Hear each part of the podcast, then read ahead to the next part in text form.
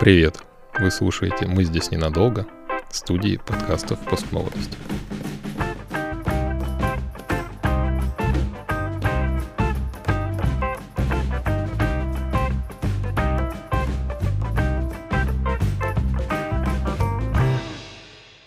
Нам тут в выпуске приходится говорить о наркотиках. Наркотики — это говно. Не надо их употреблять, вы все умрете. Меня зовут Андрей. В моей жизни случился момент, когда меня психиатр отправил на диагностику, и мне диагностировали СДВГ, с чем я пока еще не согласен.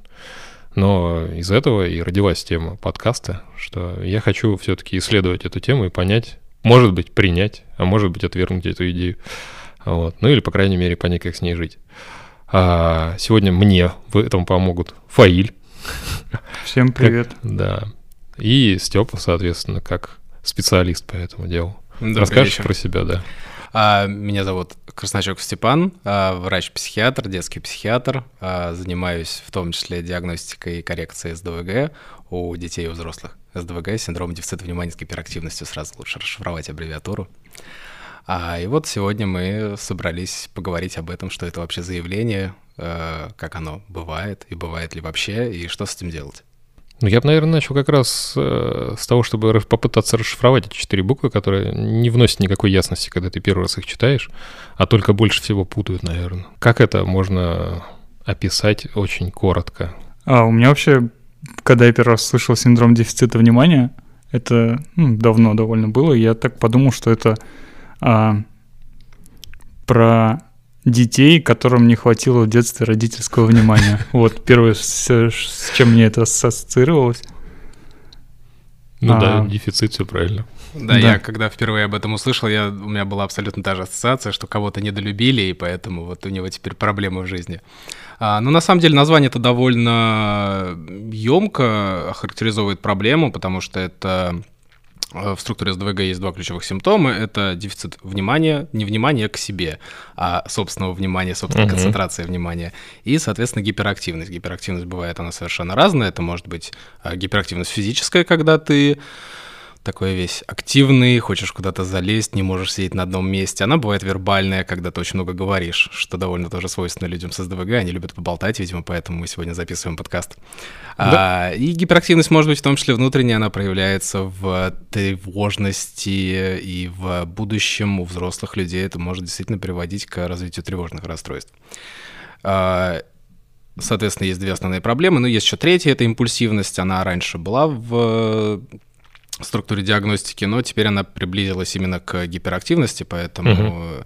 сейчас мы, если говорим про диагностические критерии, мы говорим именно про гиперактивность и про дефицит внимания, но вообще есть еще импульсивность. Импульсивность, связанная с тем, что сложно контролировать свои желания и хочется все здесь и сейчас.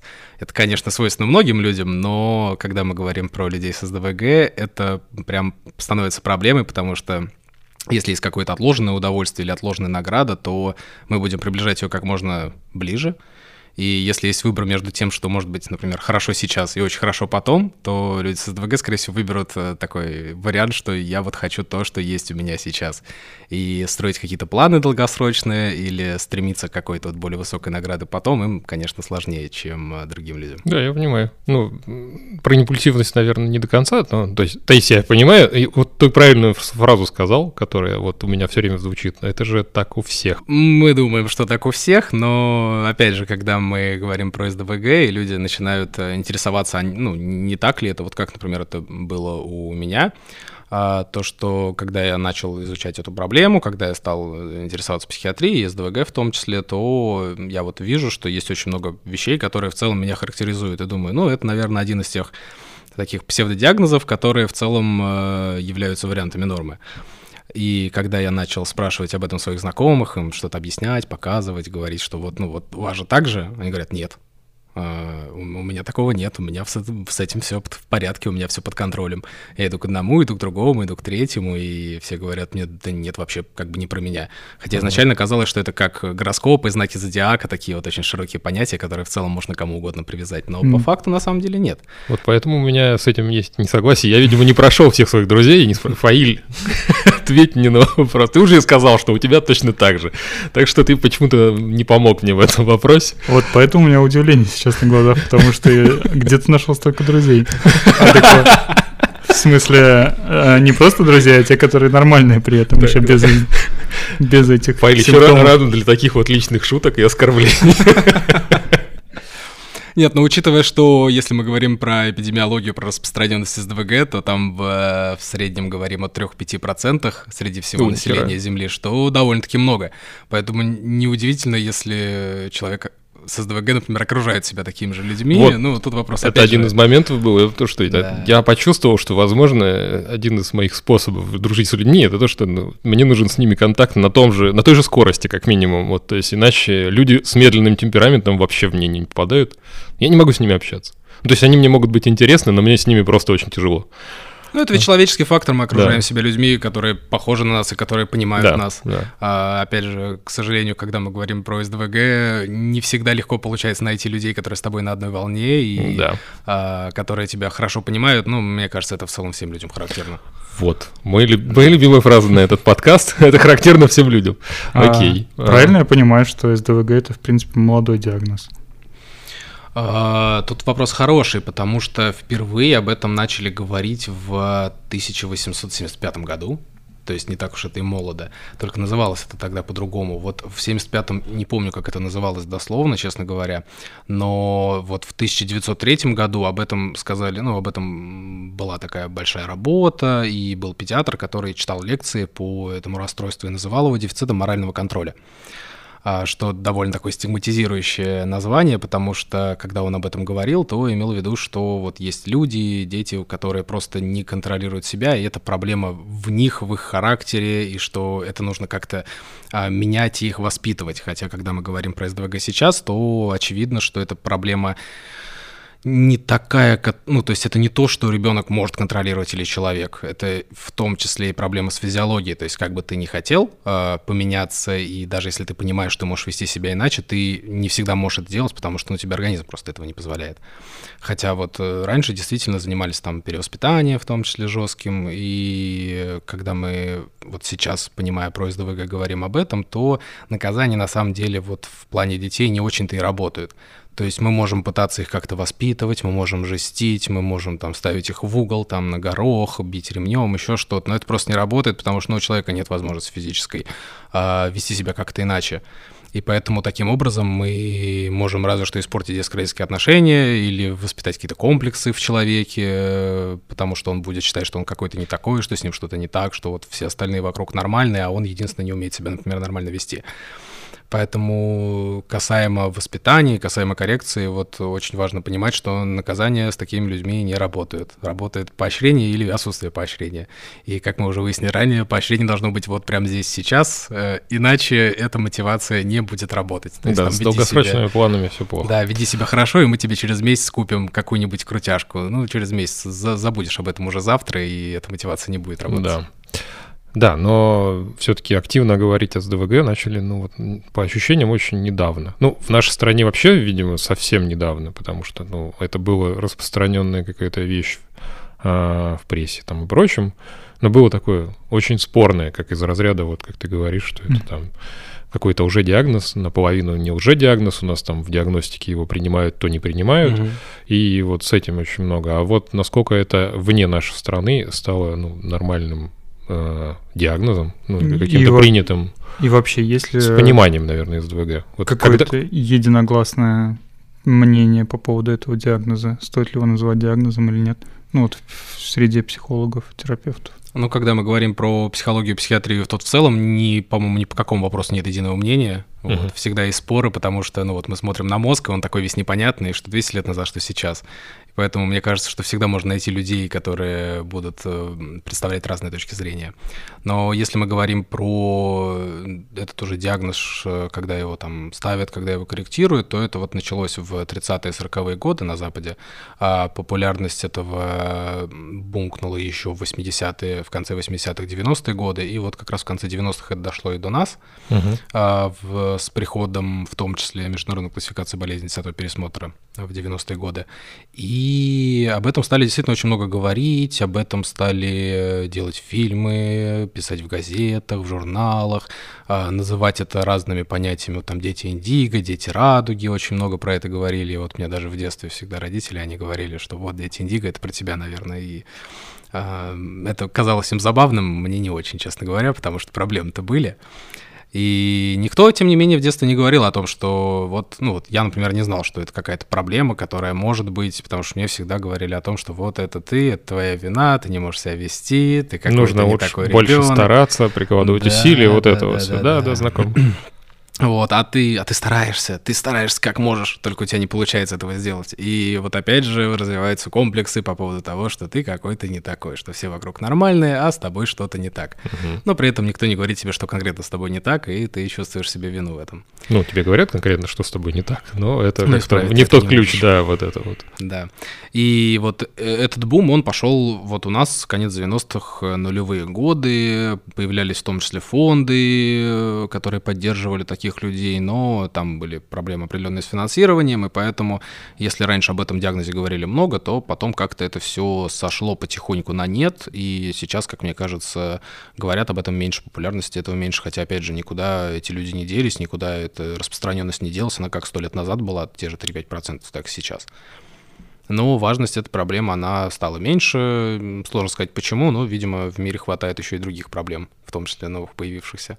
Вот про СДВГ. Мне не нравится название. Во-первых, э, в терминологии, как человека с СДВГ назвать? Вот прям человек с СДВГ или есть какой-то более этический термин? Как Инга тебя называет, СДВГшник. СДВГшник. отлично, вот я поэтому и спрашиваю. Нормальный этический термин человека с СДВГ. Ну, сейчас, э, когда мы говорим вообще про любые э, психические расстройства, синдромы, нарушения, то, и- и да, если раньше говорили, например, шизофреник, то теперь это тактично называть человек с э, диагнозом Просто с, шизофрения. с диагнозом. Да, э, если мы говорим про людей с аутизмом, то это не аутисты, а люди с аутизмом Мгм. и так далее. То есть, да, человек с СДВГ. Окей. Я вот подумал, если бы СДВГ назвали как-нибудь по-другому красиво, это было по-другому бы звучало. Но Ну. человек с СДВГ не звучит. Ну, в МКБ-10 это называется гиперкинетическое расстройство, поэтому блин. можешь называть себя гиперкинетиком. Блин, это классно как, вообще. Это, это почти как этот, э, Из людей. какой-нибудь Да-да-да. гиперполоид инженера Гарина, вот из этого разряда. Мне очень нравится. Вот если бы ты назвал СДВГ, как ты бы его назвал? Вот свое название. Да нет, на самом деле, мне кажется, что вполне себе хорошее название, его все пытаются как-то конкретизировать, что Мгм. ли, сделать каким-то более а, понятным, всеобъемлющим, но вот, на мой взгляд, э, вот эти четыре слова, они вполне себе а, объясняют, в чем вообще проблема, поэтому Мгм. меня, например, лично диагноз СДВГ как название полностью устраивает, Окей. я не вижу, честно говоря, вариантов лучше на данный момент. Мгм. Ну, главное, что комплексы включает, согласен. А, как у нас э, сейчас э, с диагнозом СДВГ ну, поступает? Что, что рекомендует вообще? Как, что первое рекомендует людям, у которых диагностировали СДВГ, Мгм. наверное? Вообще начать, наверное, стоило бы с диагностики. Да-да-да. Как вообще он определяется? Как э, человек с СДВГ, он вот живет в мире, ему все говорят, что там условно, что вот у тебя здесь что-то чуть-чуть не так, но он, в принципе, живет, не замечает, ну, у него есть какие-то проблемы, но он далек от какого-то понимания и про СДВГ условно не слышал. Можно ли Вот. просто пройти в интернете тест, есть ли у меня СДВГ, и узнать об этом? А с диагностикой действительно большие проблемы, как и с многими другими э, нашими расстройствами психиатрическими. А нет какого-то теста, который бы определил, есть у тебя то или иное заболевание или нет. Ты не можешь пойти там в лабораторию, сдать, например, кровь, ты не можешь пройти МРТ, ЭГ, и тебе скажут, вот у тебя, например, кора головного мозга работает немного иначе, поэтому у тебя есть ДВГ, вот тебе таблеточки, которые тебе помогут. И как и со многими другими вещами, эта диагностика, она чисто клиническая, то есть к тебе приходит на прием человек, э, он говорит, меня вот есть проблемы с вниманием, у меня есть проблемы с самоконтролем, с организацией. И уже обсуждая с ним, задавая правильные вопросы, ты понимаешь, СДВГ это или это какое-то другое состояние. Э, Тест в интернете есть, э, вот буквально сам даже проходил недавно, наверное, неделю или две назад, у меня там какие-то высокие баллы показало, хотя я пытался отвечать максимально нейтрально. Но а, все эти тесты, они такие скрининговые, то есть они показывают, э, нужно ли тебе вообще обратиться к врачу, или все у тебя вообще в порядке и не стоит. Вот, то есть там показывается именно риск, надо ли тебе обратиться к специалисту или не надо. И поэтому в любом случае, если есть подозрение, да, ты можешь попробовать найти тест в интернете, их там достаточно много, не все они очень информативные, но в целом вопросы все плюс-минус одинаковые. Ну вот, наверняка есть какие-то основные маркеры. Вот мы разговариваем про там, внимание, гиперактивность, что-то, что вот человек может определить как маркер, неорганизованность. Вот угу. Как это проявляется ну, вот так в жизни? Я, кажется, знаю, как надо сделать тест в интернете на СДВГ. Если человек, ну, неважно, какие там вопросы будут в этом тесте, если человек в этот момент будет постоянно переключаться между вкладками, вопросами, отвлекаться, уходить на какое-то время, оставлять тест. После этого можно с, с уверенностью говорить, что у него есть ДВГ. Ну да, то есть если он, э, у него слишком много времени занимает этот тест, то либо это СДВГ, либо давать ему еще тест на интеллект после этого. А, в целом, если мы говорим про какую-то клиническую картину, то а, есть а, классификация болезней как раз европейская, которой пользуемся мы в России, есть американская DSM-5. В них симптомы примерно одинаково на самом деле перечислены, то есть две основные категории, гиперактивность и внимательность, 9 пунктов каждый. Если ты набираешь 6 пунктов хотя бы в одном, то поздравляю, у тебя есть проблема, и с этим надо что-то решать. Чаще всего, конечно, проблемы набираются и там, и там, потому что такие вещи, как внимание и гиперактивность, они очень сильно переплетены. Uh-huh. А, то есть, может быть, есть три типа СДВГ, это преимущественно внимательный, преимущественно, преимущественно гиперактивный и комбинированный. Вот последний чаще всего и встречается. И когда мы говорим про э, невнимательность, то это именно проблемы с концентрацией. То есть человек не может сосредоточиться длительно на выполнении какой-то одной задачи. Он постоянно переключается, он отвлекается, он прокрастинирует, он откладывает это до последнего. Ну, вот это стандартная история, что у нас есть задача на месяц, и мы ее делаем в самый последний день, ночью, э, срывая все дедлайны. При этом еле-еле укладываясь, но работа, конечно, чаще всего получается не так хорошо выполнена, как если бы мы все-таки делали ее так, как надо. И да-да. А касается ли это задачи только каких-то на креативность, на, не знаю, умственных задач, или это, в принципе, любой деятельности может касаться, типа, там, не знаю, я не могу сосредоточиться. Вернее, у меня, допустим, легко получается сосредоточиться на каких-нибудь э, монотонных механических действиях.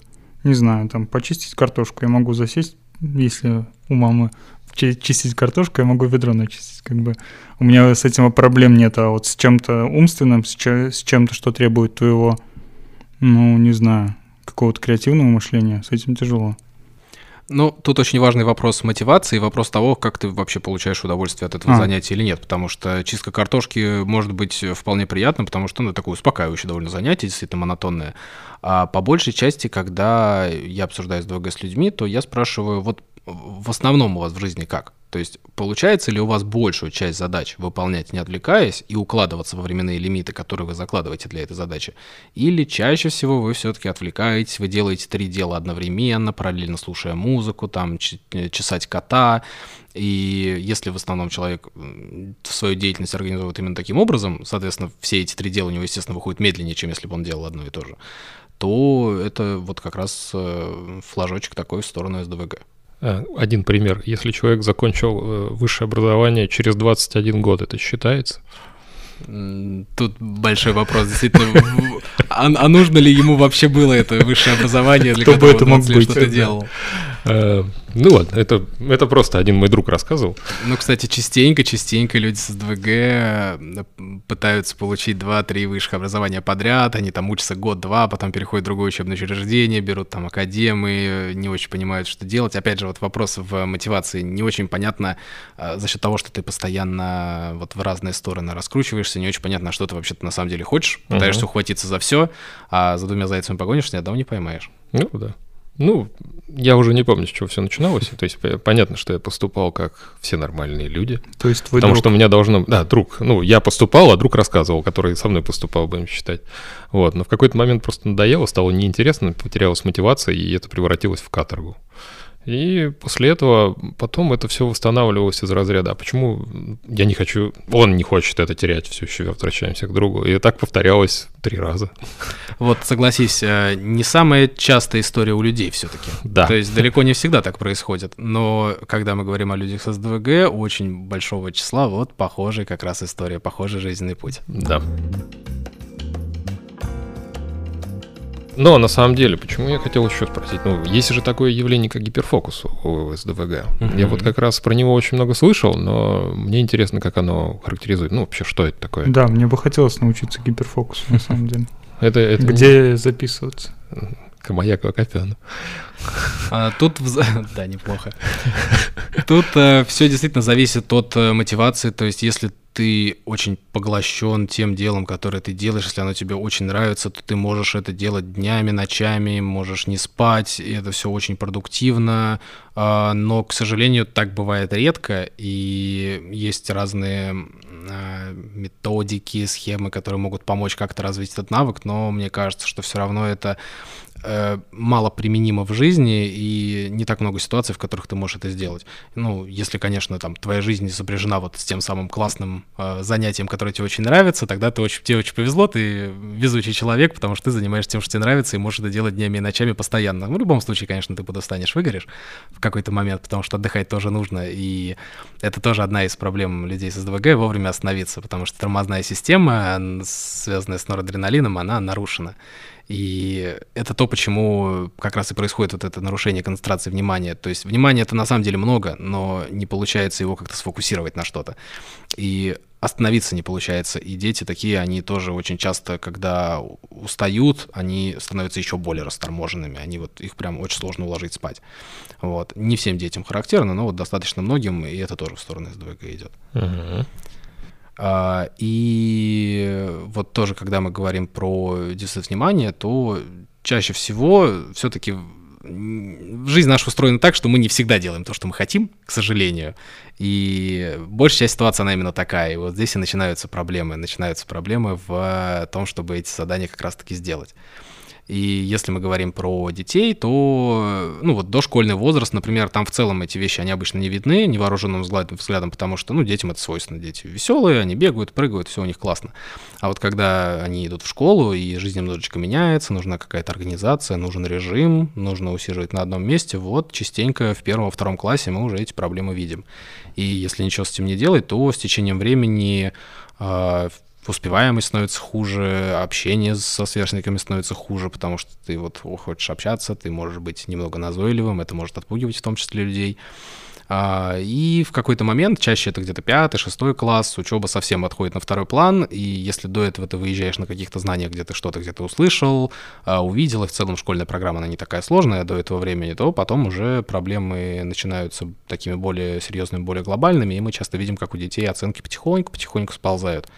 То есть если там пятерки, четверки в начале, то потом это три, потом это два, и уже дальнейшие проблемы а, в плане какого-то образования, потому что часто вот после 7-8 класса они в целом уже перестают учиться и отсиживаются на задних партах. Ты так говоришь, как будто мы решил мою историю рассказать.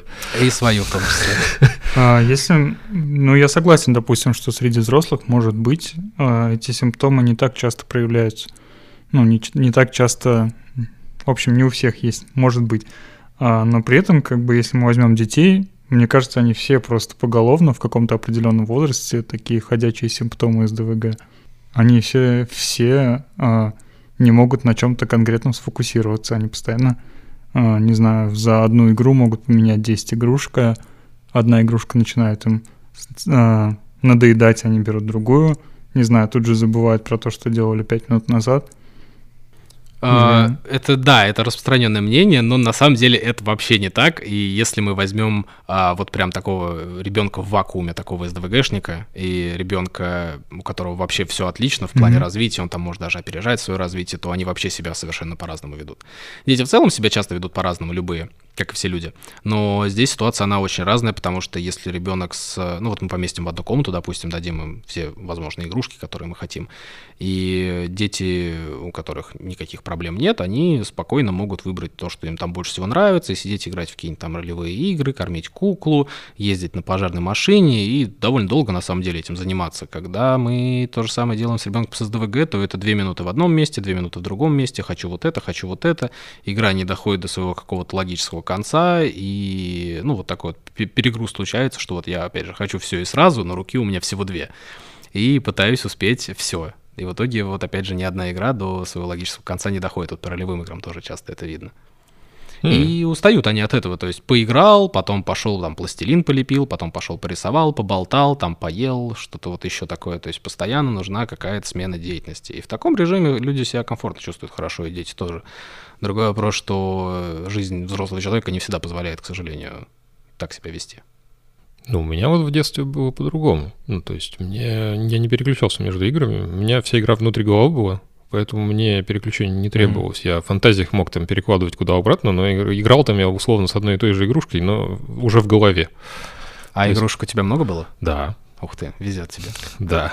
У меня в детстве игрушек было не так много, поэтому вот плане, возвращаясь к гиперфокусу, у меня это было на книгах. То есть я очень mm-hmm. много читал. Я и тоже очень много Если читал. я брал какую-то книгу, я не мог ее отложить до тех пор, пока я не прочитаю полностью.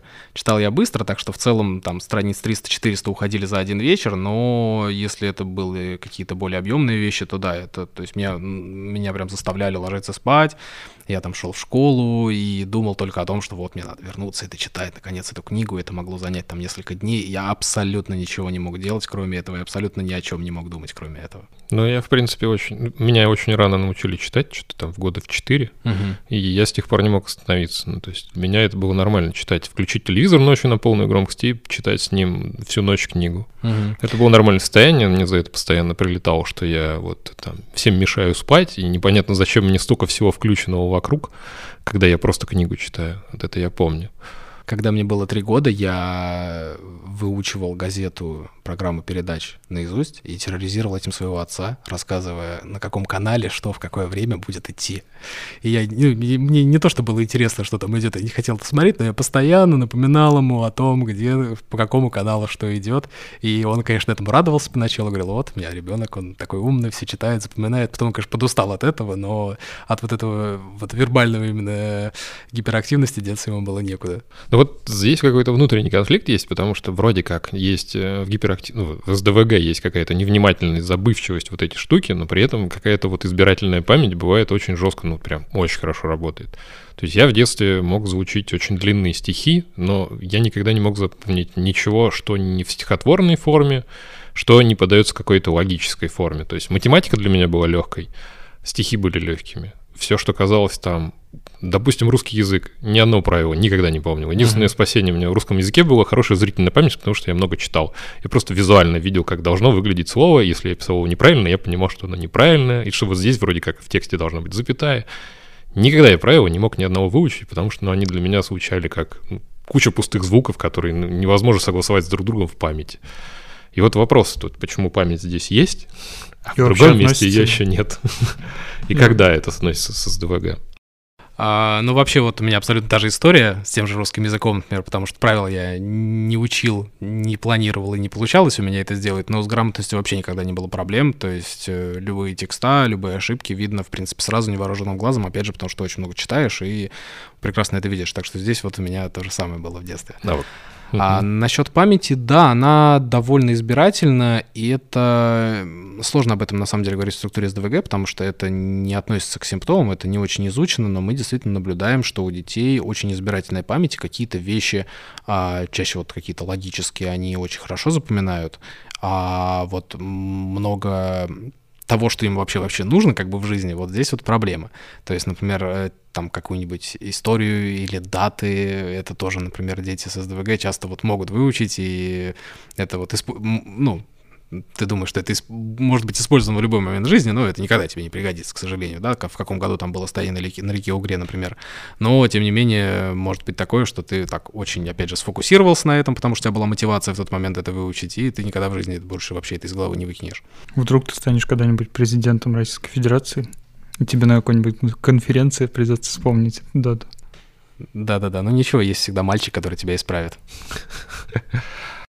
Насчет книг у меня другая немножко проблема. Я как-то в детстве не особо любил читать, и во взрослом возрасте тоже не сильно полюбил, но, по крайней мере, когда я начинаю читать, у меня довольно частая проблема, что я могу прочитать, допустим, несколько страниц книги тут же не мочь вспомнить, что там было. Ну, типа, я ушел в голове в какие-то свои размышления, просто на автомате продолжал читать эти буквы, глазами бегать просто по строчкам. Ну, в принципе, я, я так думаю, в какой-то части головного мозга эти буквы и слова звучали, но при этом, если меня спросить, о чем были пол- последние полторы страницы, я об этом не вспомню. И мне часто такое довольно приходится, что я прочитаю какой-то кусок, перелистываю назад, примерно вспоминаю, где я потерял мысль, и начинаю опять это читать. И так может повторяться два-три раза. Вот он, прекрасный пример повышенной отвлекаемости внимания поэтому, да, у меня та же история. Ну, опять же, у многих людей это такая история, но если это отдельно от всего и все остальное больше в порядке, то это не из ДВГ. Но, ну, но вот э, мы сейчас все это обсуждаем, и набирается все больше и больше фактов, все больше и больше признаков, которые говорят о том, что все-таки, возможно, эти вещи связаны, и, возможно, эти вещи как-то называются. Есть такие четыре буквы, про который говорите. Ну, то есть это все в комплексе Конечно, собирать. Да. То есть один, одна, один из маркеров, маркеров, это не показатель, что это СДВГ, это может быть что угодно. Ну, кстати, возвращаясь к этому вопросу, а что есть похожего на СДВГ, с чем его, наверное, путают?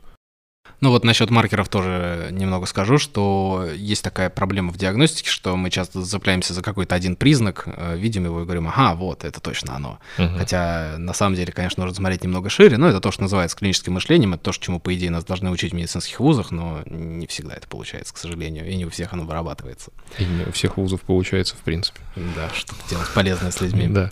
А, по поводу смежных расстройств, э, очень часто мы СДВГ путаем с депрессией, потому что при депрессивных расстройствах в том числе наблюдаются проблемы с концентрацией внимания, проблемы с памятью, а, но а, все-таки при депрессии там, помимо этого, есть еще много других симптомов, да, то есть это снижение настроения, это может быть тревожность, это э, чаще всего снижение двигательной активности, да, что как бы противоречит СДВГ, но далеко не всегда так.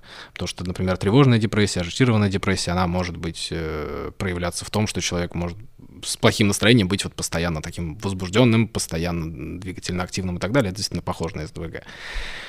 И даже у детей мы, ну вот ко мне приходят, например, на прием с ребенком и говорят, что вот у него есть ДВГ, мы его там лечим, корректируем, и что-то все как-то не получается. А на деле, э, расспрашивая ребенка о каких-то депрессивных симптомах, мы все-таки узнаем, что не помогал-то ничего, потому что это не из ДВГ вовсе. Э, то, что у ребенка депрессия, она зачастую может быть длительная, это может, могут быть года проходить, 3, 4, 5 лет, и все это время ну, так как про СДВГ у детей говорят больше, чем про депрессию, соответственно, специалисты, психологи, они говорят, что, ну, вот это классическая история про СДВГ, у него проблемы с вниманием, он не может сосредоточиться.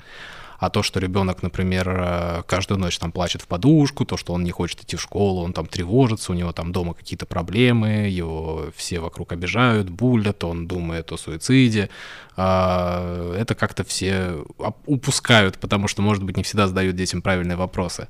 И у меня вот было много таких случаев уже, когда под маской СДВГ на самом деле приходила депрессия, и терапия депрессии помогала убрать вообще все симптомы, которые есть. Ребенок становился тем, каким он должен быть. И родители даже удивляются, потому что они не узнают своего ребенка, потому что он стал совершенно другим. Но это не значит, что мы его изменили, мы, наоборот, как раз-таки убрали те вещи, которые мешали ему жить раньше.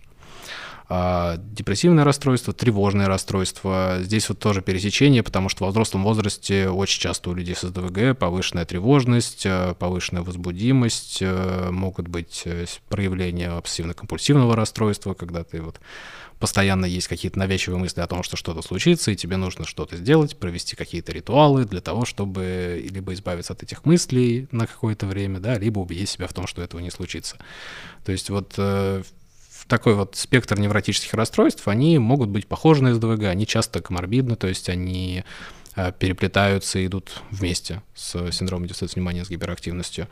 И иногда довольно сложно провести диагностику дифференциальную, потому что есть куча симптомов, и не очень понятно, к чему конкретно они относятся. Но здесь очень важный момент того, как э, человек реагирует на коррекцию, на лекарства, на психотерапию, какие проблемы уходят, какие не уходят. То есть лечение — это тоже очень важная часть диагностики. Если мы э, долбимся именно в СДВГ и никак у нас не получается, возможно, не в ту дверь мы все-таки пытаемся зайти. А с обратной стороны бывает? Ну, то есть, когда что-то из этих расстройств, угу. но э, принимается СДВГ за них. Да, я не могу сказать, что что бывает чаще, потому что, ну, очень много разных ситуаций, и э, иногда происходят вообще какие-то довольно странные вещи тоже в плане диагностики, когда там приходят и говорят один диагноз, а по факту совершенно другой, а тем самым и не пахнет.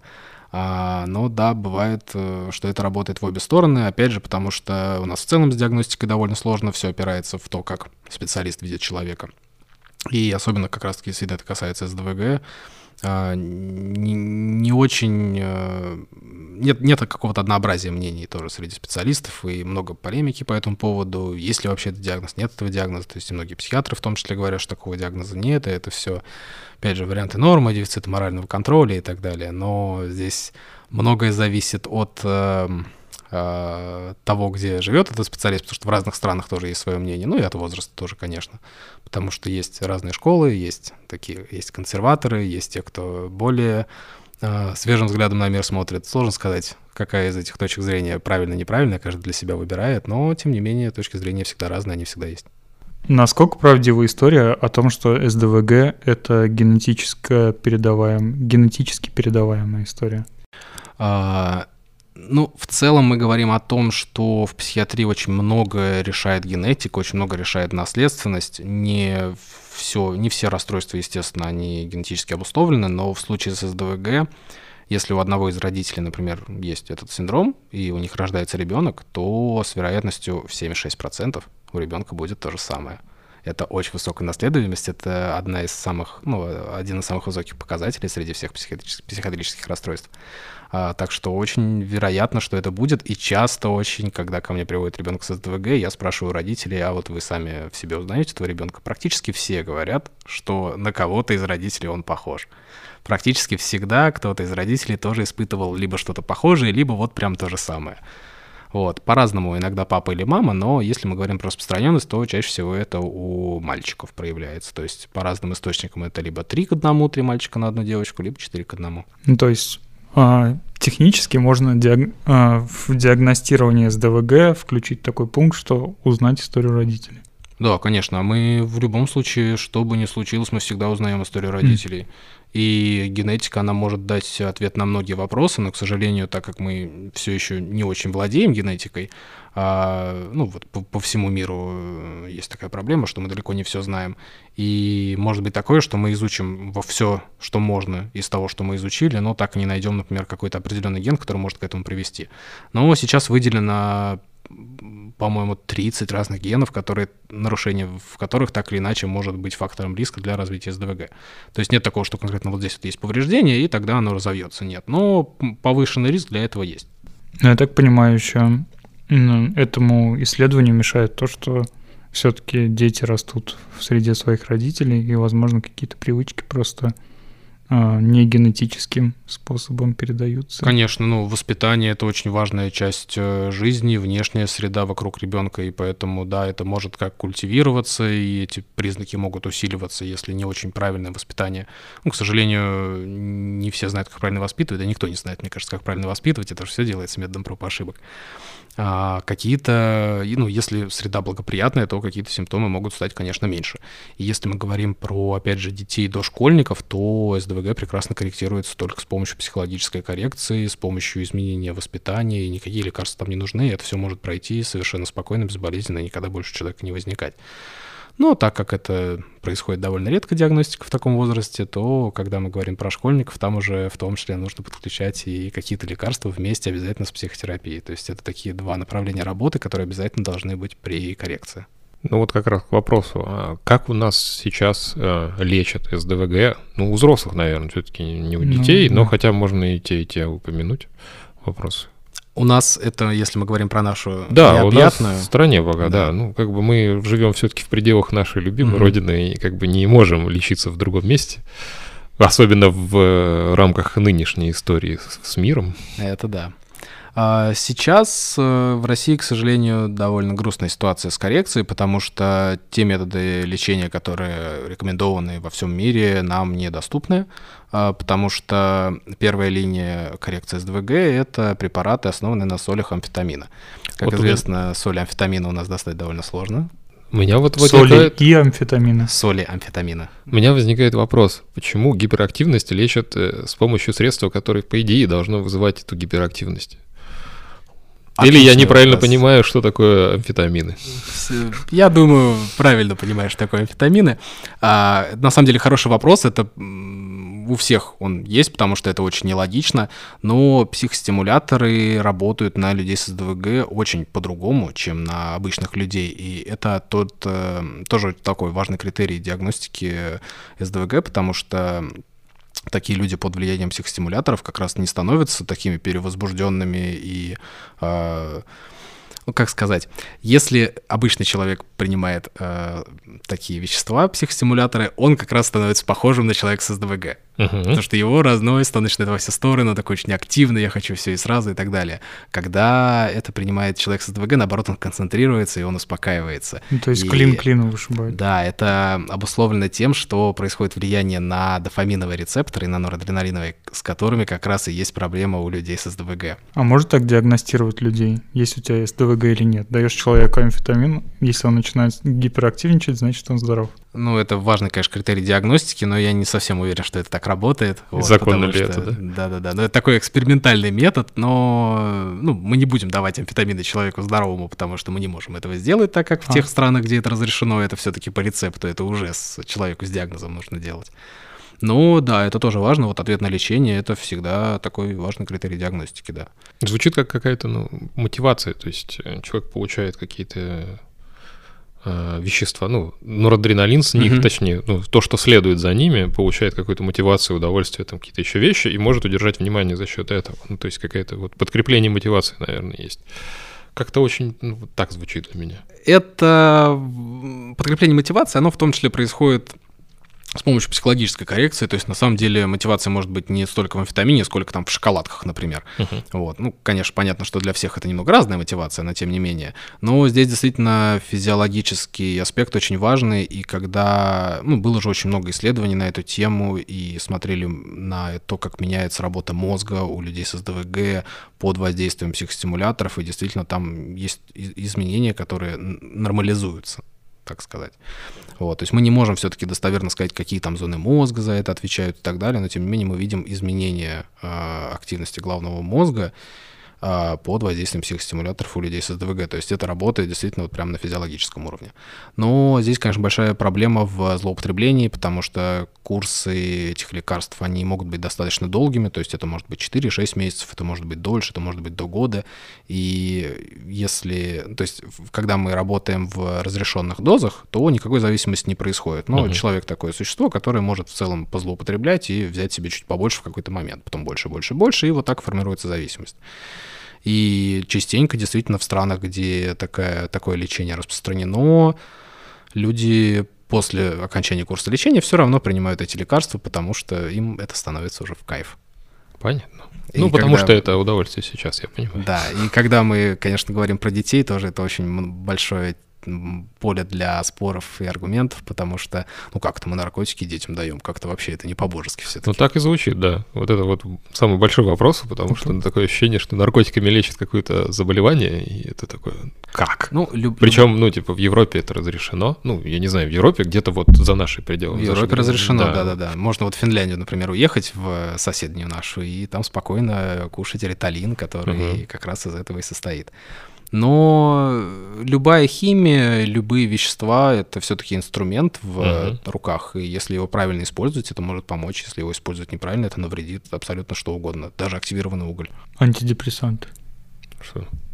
Это Ну, тема для следующего сказал, подкаста. ладно, неважно. Антидепрессанты навредят? Ну, вы же правильно понимаешь, что с антидепрессантов тоже слезает довольно долго. Нет. Нет, ну, Нет? смотря, Ничего. смотря как, на некоторых есть синдром отмены, но там нужно делать это постепенно. Ну, со всех, конечно, это лучше делать постепенно, но э, Я бы не как согласен. таковой зависимости не формируется. Не Мгм. согласился с термином «слезают». Ты просто не можешь от него отказаться, потому что у тебя, ну, вот, вот синдром отмены будет.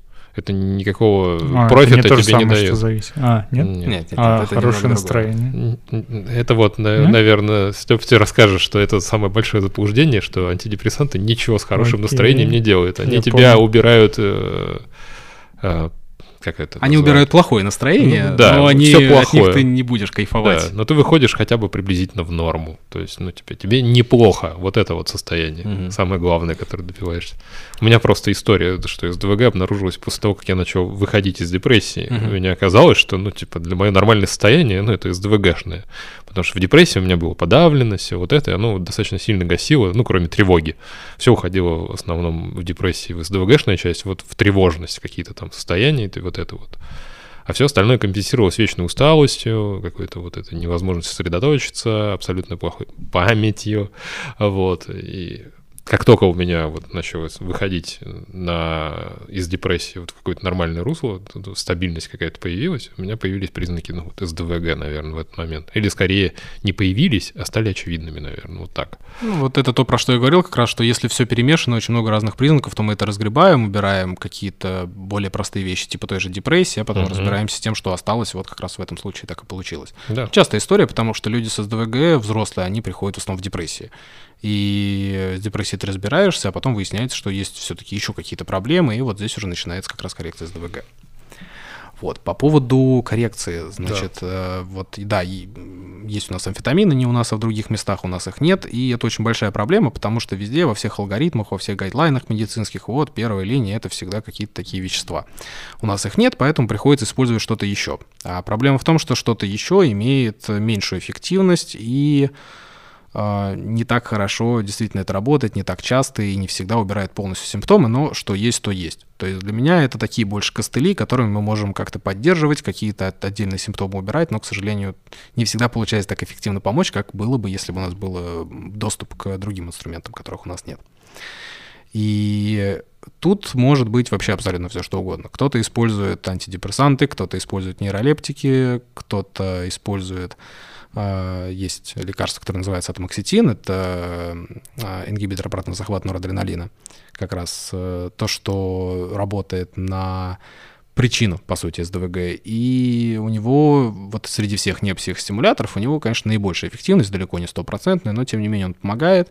И э, может быть такое, что действительно все симптомы уйдут. Но тут все очень зависит от того, когда мы все-таки начнем это корректировать, потому что если это в детском возрасте, то все может легко уйти и не вернуться. Когда мы это делаем с подростками, там посложнее. Ну и у взрослых там уже мы редко надеемся на то, что прям совсем все будет хорошо, потому что это уже в том числе становится частью личности, характера, да, это привычки, от которых довольно сложно уйти, и физиология в целом уже довольно сформирована, поэтому здесь мы повлиять можем обычно лишь отчасти, но далеко не всегда полностью. А как работает коррекция? Ну, для меня вопрос такой, ну, я понимаю, с детьми, наверное, все-таки по-другому, но вроде это, ну, такой нейротип, то есть то, как ты себя, ну, не только ощущаешь там какие-то, как ты в себя проявляешь, и за счет чего вот э, лечение помогает убрать синдром, симптомы СДВГ. Да, и вообще, насколько важно, ну, знать человеку про СДВГ, типа во взрослом возрасте, если он, допустим, уже как-то научился сам бороться с этими. Он пусть не называл про себя это СДВГ, просто думал, что вот да, я такой человек. Мне тяжело сконцентрироваться, мне тяжело даются задачи, он как-то для себя это все понял. И вот насколько ему вообще важно это диагноз, как он ему поможет. Действительно, это нужно только для вот медикаментозного лечения. А, так, а мы сейчас говорим про лекарства или все-таки про психологическую коррекцию? Уточните. Ну, вообще, вопрос. вообще, Или про всё? на самом деле про все. Ну, то есть, как вот, ну, хотя про психологическую я понимаю, потому что, ну, там есть свои проблемы, костыли, которые там Мгм. тебя, и убрав там или что-то там подсказав, найдя какие-то решения, ты выходишь из проблем. Ну, то есть, тебе становится жить легче. Но как э, лекарство... Вот ты говорил, что лекарство — это курс. Ну, Мгм. допустим, это год. Ну, то есть человек принимает год лекарства, через год он не заканчивается. Что лекарства изменяют в нем за это время? Две разных тактики есть. А, Первая — это курсы, вторая — это длительный прием, длительный а, на протяжении лет, а может быть и пожизненного приема. Мгм. А, Со всеми работает совершенно по-разному. Я придерживаюсь все-таки именно курсовой тактики, то есть действительно полгода ты пропил, убрал и посмотрел, а можешь ли ты вообще без лекарств быть дальше. Что- Может быть, что-то поменялось, может быть, тебе стало и без них лучше. А, Не факт, что настолько, что можно их убрать, но, может быть, можно в следующий раз, следующим курсом сделать меньшую дозировку, и это, опять же, значит то, что а, курсами это будет эффективно, и в какой-то момент от лекарств можно будет отказаться. Не у всех так. Кто-то принимает эти лекарства всю жизнь, действительно. А, Тоже здесь большой вопрос, потому что все-таки причина СДВГ, вот то, что я говорю про дофамин, про норадреналин, это все-таки гипотезы. И достоверно узнать, где что конкретно происходит, нам пока не удается. Не на том этапе развития науки мы сейчас находимся. И сказать, как конкретно это влияет, тоже довольно сложно. Но в целом здесь э, история примерно такая же, как с антидепрессантами. А, то есть наша задача это научить, э, во-первых, организм работать немного иначе, а, во-вторых, научить человека, э, показать ему, что может быть по-другому для того, чтобы за то время, пока идет этот курс, он научился каким-то другим вещам. То есть он, например, а, принимает э, эти лекарства, у него там проходит полгода условно, за эти полгода он плотно занимается с психологом и учится себя контролировать учится каким-то вещам для того, чтобы улучшить свою жизнь. И когда лекарства заканчиваются, он прекращает этот курс, навыки-то никуда не деваются. И, конечно, тут будет такая внутренняя борьба между тем, что хочется, чтобы, ну, организм пытается сделать то, как было раньше, а ты уже помнишь, что может быть иначе. И вот здесь вопрос, кто победит. Угу. И это такой вот экзамен на тему того, а чему ты все-таки научился за то время, пока ты принимал эти лекарства.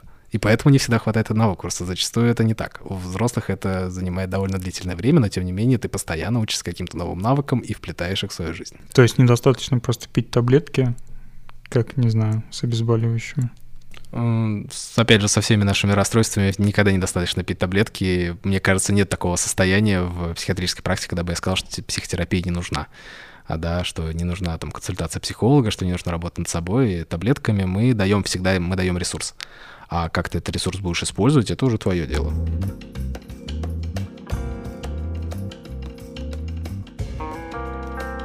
Э, если мы уже про лекарства поговорили, то в терапии какими, каким навыкам, вот ты говоришь, что там можно пока есть терапии, там, лекарствами и прочим, научить каким-то навыкам человека, который он будет использовать в будущем. Вот чему можно научить человека с СДВГ?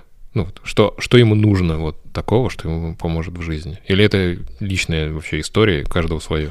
Определенные протоколы есть, конечно. Другое дело, что я-то психотерапией с ДВГ не занимаюсь, поэтому, мне кажется, не совсем ко мне вопрос. Но чаще всего мы работаем над э, организацией, над режимом, над каким-то расписанием, потому что людям с СДВГ им не хватает собственного контроля, им нужен всегда внешний контроль.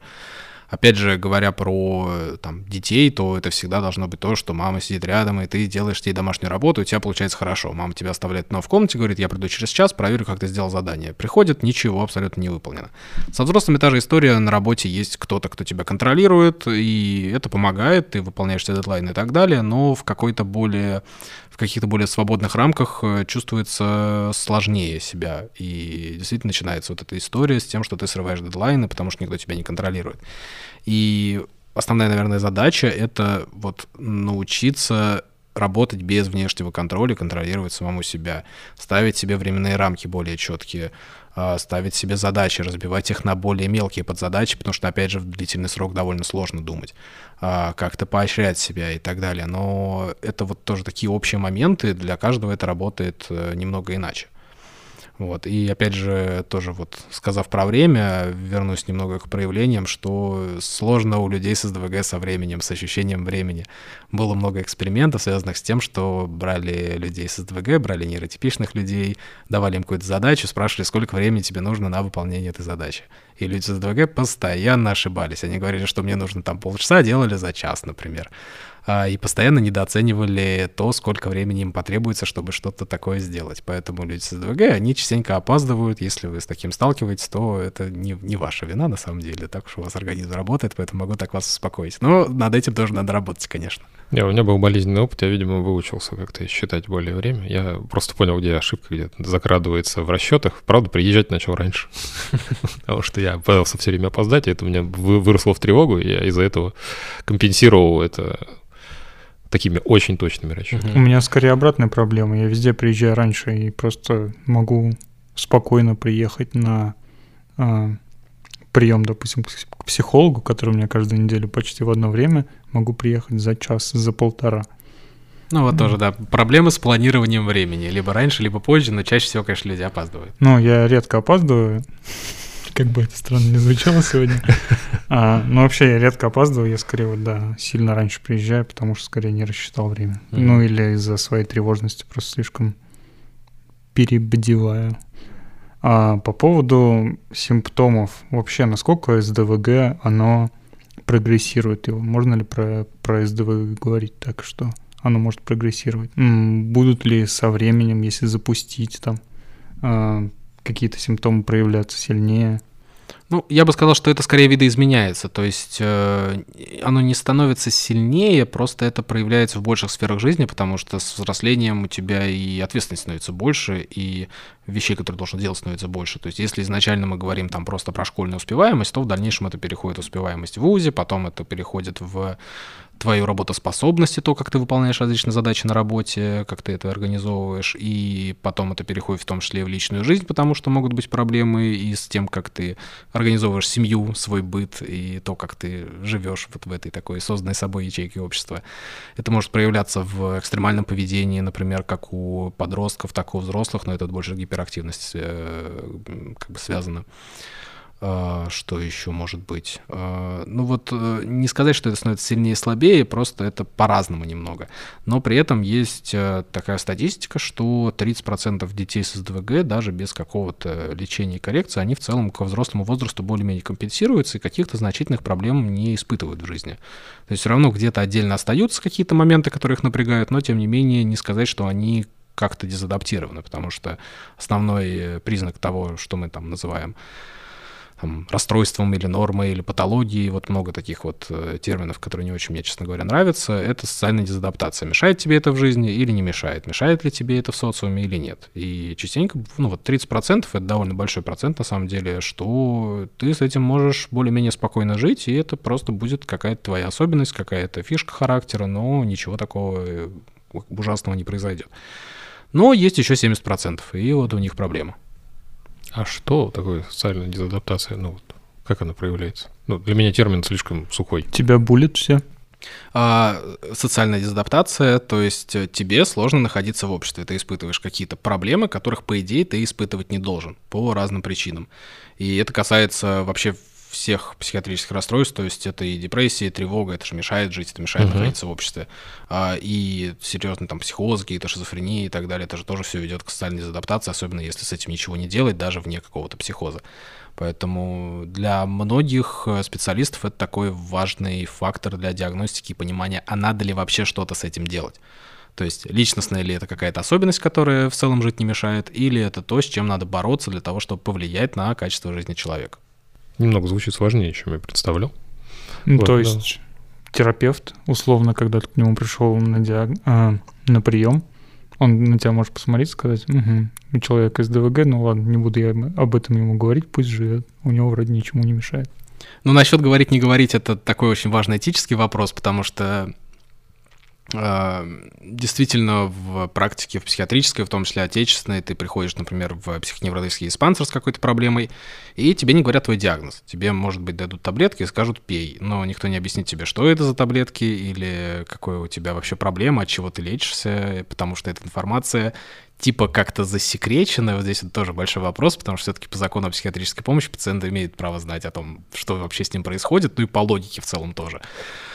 Но, к сожалению, в нашей практике в государственной есть вот такая вот проблема, и даже а, опять же, возвращаясь к теме детей, я просто с ними больше работаю, то э, разные материалы, например, для комиссии по инвалидности передаются мамам в конвертах запечатанных, им говорится, вот здесь вот лежит ваш диагноз, только вы его не открываете, этот конверт запечатанный, и вы не должны в него смотреть.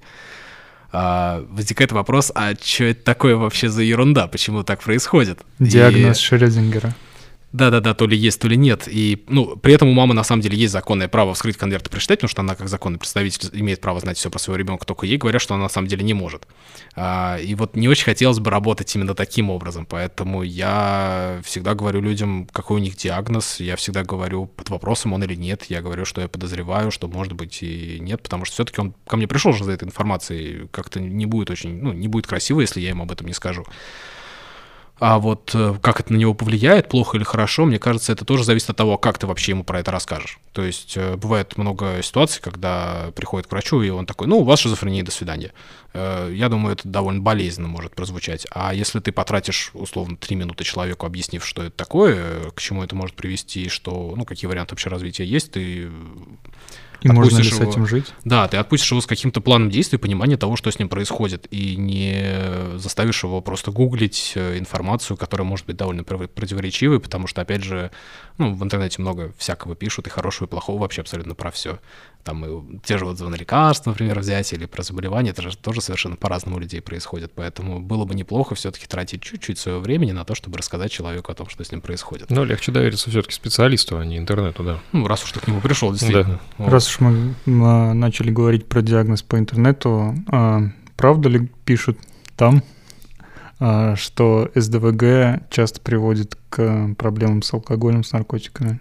Ну или это вообще можно сказать про любые расстройства психологического спектра?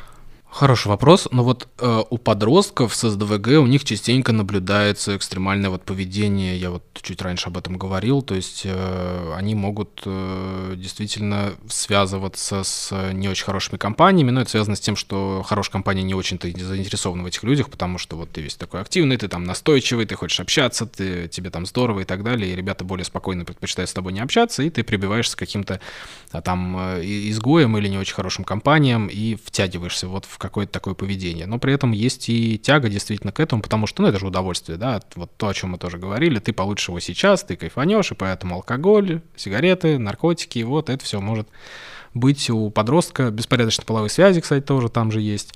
И тут уже многое зависит, опять же, от того, как подростковый период пройдет, перейдет ли это во взрослый возраст, или ты погуляешь, остепенишься и больше будешь себя вести так более сдержанно, скажем так.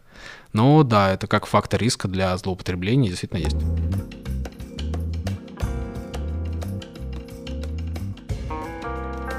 Если говорить о тебе, у тебя вот три года ты говоришь уже где-то, наверное, то, ты вот то твердо знаешь о том, что это СДВГ. Да-да-да. А как, э, в какой момент пришло понимание, или откуда, наверное, пришло понимание, что это СДВГ?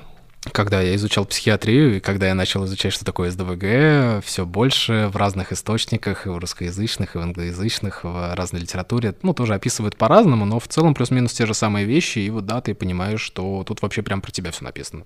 То есть ты Вот. сам для себя, для себя поставил диагноз, условно? А, Да, потому что с диагностикой СДВГ, в том числе с психиатрами, у нас есть довольно большая проблема. Очень многие говорят о том, что СДВГ у взрослых вообще как бы нет.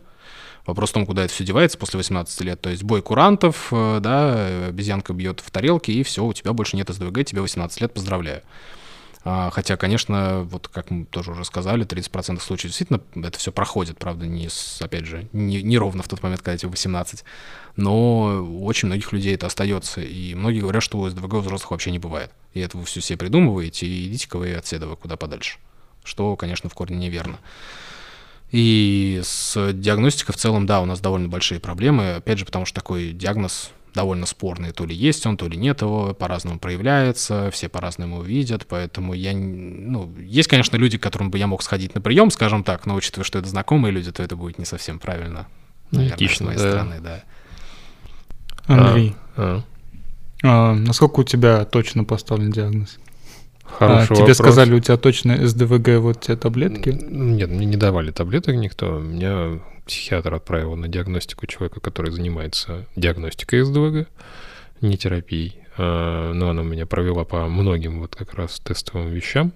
То есть я ей сразу сдал два теста, и потом мы часа полтора общались по остальным методикам. Мгм. И, в принципе, она сказала, ну, как бы, да, там большинство проявлений присутствует. То есть это СДВГ.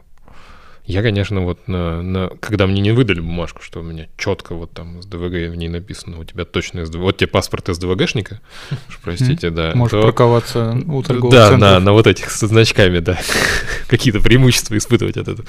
Вот, поэтому у меня такое ощущение, знаешь, что, ну, типа, меня продиагностировали, но, возможно, ошиблись, это же, ну, вот как я и говорил, это у всех, ну, типа, люди забывают. Ну, вот поэтому мне вот э, СДВГ, вот для меня, это вся проблема его, что он состоит из небольших вещей, но их много. То есть ты И, и узнал, каждый, и каждый из них вроде как есть у каждого человека. Но когда они собираются вместе, это вроде СДВГ. И вот где вот этот момент, когда их много, а вот тот момент, когда их нормально. Вот все, что мы обсуждаем сейчас, э, и про то, что ты говоришь, что у тебя тоже вот это в жизни было или есть и так далее, тебе это жить вообще мешает? Да. Тогда- ну, как бы чем дальше, тем СДВГ, больше. я да. могу тебе бумажечку выдать. Окей. Ну, в принципе, да, как, если об этом знает мой психотерапевт, значит, это мне мешает жить, в общем-то. А если психотерапевт сказал, что у тебя что-то вот все очень похожие вот эти все проявления, которые тебе мешают жить на СДВГ, и по итогу мне его диагностировали, то это, да, больше похоже. Ну да, если есть над чем работать, есть желание над этим работать, то ну, да, да, действительно проблема есть. Но, опять же, проблема решаемая в той или иной степени, не факт, что полностью, но, опять же, улучшить качество жизни вполне возможно. Вопрос в том, сколько времени это займет и каких усилий. Ну, то есть это про вопрос про организованность. Э, что делать с гиперактивностью? У взрослых э, довольно редко есть прям физическая гиперактивность на самом деле, и если она есть, это же тоже можно направлять в э, грамотное русло, так же, как и все остальное. То есть СДВГ — это такая штука, которую, как мне кажется, можно повернуть в какой-то плюс. Uh-huh. А, такая вот особенность, потому что, ну вот, допустим, вербальная, да, гиперактивность, много разговаривать. А, можно вполне себе выбрать сферу жизни, в которой это будет приемлемо и на, на чем ты даже можешь зарабатывать. А, например, можно вести подкасты и говорить, и давать рекламу, и вот, пожалуйста. А если говорить про физическую, то можно заниматься там каким-то спортом. Если говорить про тягу к экстриму, то это может быть, опять же, экстремальные виды спорта, например, какие-то горнолыжные вещи и так далее. Почему нет? То есть э, это все можно направлять правильно. Не, ну, не столько контролировать и подавлять, сколько контролировать и направлять. Вот мне кажется, что в этом случае нужно двигаться. Ну вот мне плане. пока сложно, сложно принять, наверное, что у этого есть еще э, положительные, например, стороны, что это не просто там вот разброс внимания, который не могу сконцентрироваться на нужной мне задаче, что это не э, потеря, ну, достаточно весьма такая большая забывчивость на какие-то вещи, и там потеря внимания на тех вещах, которые я занимаюсь, вот просто по, по щелчку, что я могу забыть, что я только что делал. А, и потом вернуться к этому через 20 минут, потому что я занимаюсь другим делом, вспомнил, что я вот только что занимался этим, ну, 20 минут назад. А, и вот такое перескакивание внимания. Вот очень сложно ощущается, что в этом есть плюсы. То есть в этом ощущается, что кроме минусов ничего нет. То есть ну, окей, про мне, разговорчивые, да. да, это понятно, это можно там вытащить. Мне кажется, это пока просто потому, что не так много времени прошло с тех пор, и, ну, можно сказать, что это такой небольшой другой этап в жизни, да, когда угу. немного меняется понимание себя и понимание окружающего мира, и с течением времени и с, опять же, с правильной коррекцией, мне кажется, что это можно будет в дальнейшем расценивать как какой-то такой плюс, да, то есть такая спорная суперспособность, но, опять же, она есть, куда от этого денешься. Ну вот с осознанием меня большой вопрос. Вот ты для себя осознал какие-то для себя плюсы в э, СДВГ? Ну, у тебя уже все-таки три года, значит, ты научился частями какими-то этими пользоваться, я подозреваю. Мне, мне уже три года. Да, три года. Вот. Каждый а, СДВГшника отдельный возраст есть. Да, да, да. Ну, на самом деле это может помогать в э, ситуациях, когда очень мало времени и очень много работы. Угу. Вот, то есть, когда, например, дедлайн был уже вчера, и тебе об этом сказали только сегодня, то ты можешь, э, если эта задача, которая тебе нравится, то ты можешь сделать на самом деле ее быстрее и качественнее, чем если бы у тебя этого не было. Вот мне кажется, что так. А, а если не нравится, то гораздо дольше, если бы у тебя этого не было. Да, да, да, да. Опять же, плюсы и минусы в любой ситуации есть. Вот я, например, ну, опять же, в плане вербальной гиперактивности я вот много говорю, и учитывая, что я вот работаю психиатром, моя работа состоит из того, чтобы разговаривать, то это довольно полезно для меня. И я могу целый час говорить с человеком, у меня прием занимает час обычно, иногда больше, иногда меньше. И я могу говорить, и я не устаю, и я могу провести по 8, по 10 приемов подряд без перерыва и не устать ни физически, ни морально, и мне кажется, что мне это помогает. А если бы у меня СДВГ не было, я бы, скорее всего, уставал. То есть такие вот моменты, которые, ну, они могут казаться довольно мелкими, но мне кажется, в жизни они мне помогают. И, может быть, именно поэтому я ничего и не делаю со своим состоянием. Ну, очень интересно, да. Ну, я пока осознаю, что из этого можно... Что из этого можно сделать, кроме подкаста? То есть у тебя три года а, как э, диагноз СДВГ. ну и вся, вся жизнь с этим Пусть а, меня прошла. простят люди с СДВГ, потому что я использую слово СДВГшник, но это в шуточной манере, потому что меня так жена называет. Ага.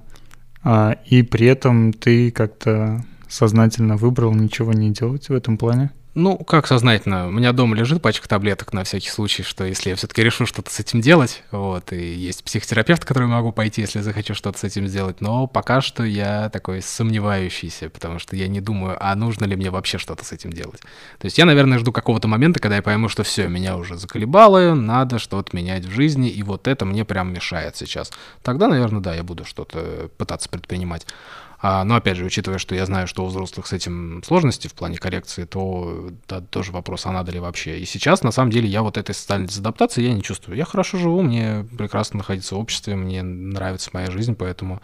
А зачем что-то менять в этом плане? Ну, у тебя когда ты три года назад ты вот это вот прочитал про себя, ты же, тебе же, наверное, было то, что тебе мешало жить, ну, просто к этому обратился и вот это все нашел. Ну, ну наверное. Конечно, да. Ну, мне вообще хотелось изначально понять себя и угу. понять, а, как, кто я вообще, как я живу. То есть а, такой интересный момент, что я вот, например, не верю в судьбу, и я считаю, что человек сам э, принимает решения, что у каждого свой жизненный путь, что только ты ответственен за свои решения и так далее. И когда я смотрю на СДВГ, когда я общаюсь с другими людьми, у которых абсолютно такой жизненный путь, как у меня, когда я читаю описание каких-то клинических случаев и вижу в них себя, становится немного обидно осознавать, что а, а делал ли я когда-нибудь выбор в своей жизни, или весь выбор диктован только теми нейромедиаторами, которые есть у тебя в голове.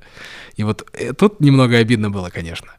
С другой стороны, ну, я стал больше себя понимать, наверное, когда я это узнал, и мне стало спокойнее. Вот это тоже одна из причин, почему люди приходят там за какими-то диагнозами, чтобы вообще определить, а, а, а почему все так? Со мной это что-то не так? Или все-таки какие-то вещи, которые я не могу контролировать, которые, ну вот я с ними родился, да, и мне с ними жить. А, и часто люди, получая диагноз, они, ну, по логике, по идее, должны волноваться, но часто они уходят спокойными и удовлетворенными, потому что они знают, что с ним происходит, и знают, что можно с этим сделать. А чаще всего я, опять же, выдаю им несколько каких-то вариантов, из которых они могут выбрать. То есть э, это помогает, это успокаивает. И я вот тоже через это прошел, что мне стало легче. Да, и я понял, что да, вот есть такая фишка, она иногда неприятная, иногда приятная, ну, я могу с этим жить. Сейчас мне комфортно. Хотя если бы допустим, там мне шестилетнему или моим родителям сказали, что вот есть там волшебная таблеточка подлечить ребенка, я был бы, конечно, очень не против, потому что, да, школьные годы, подростковые годы, они, конечно, были очень сложными, в том числе из-за этого.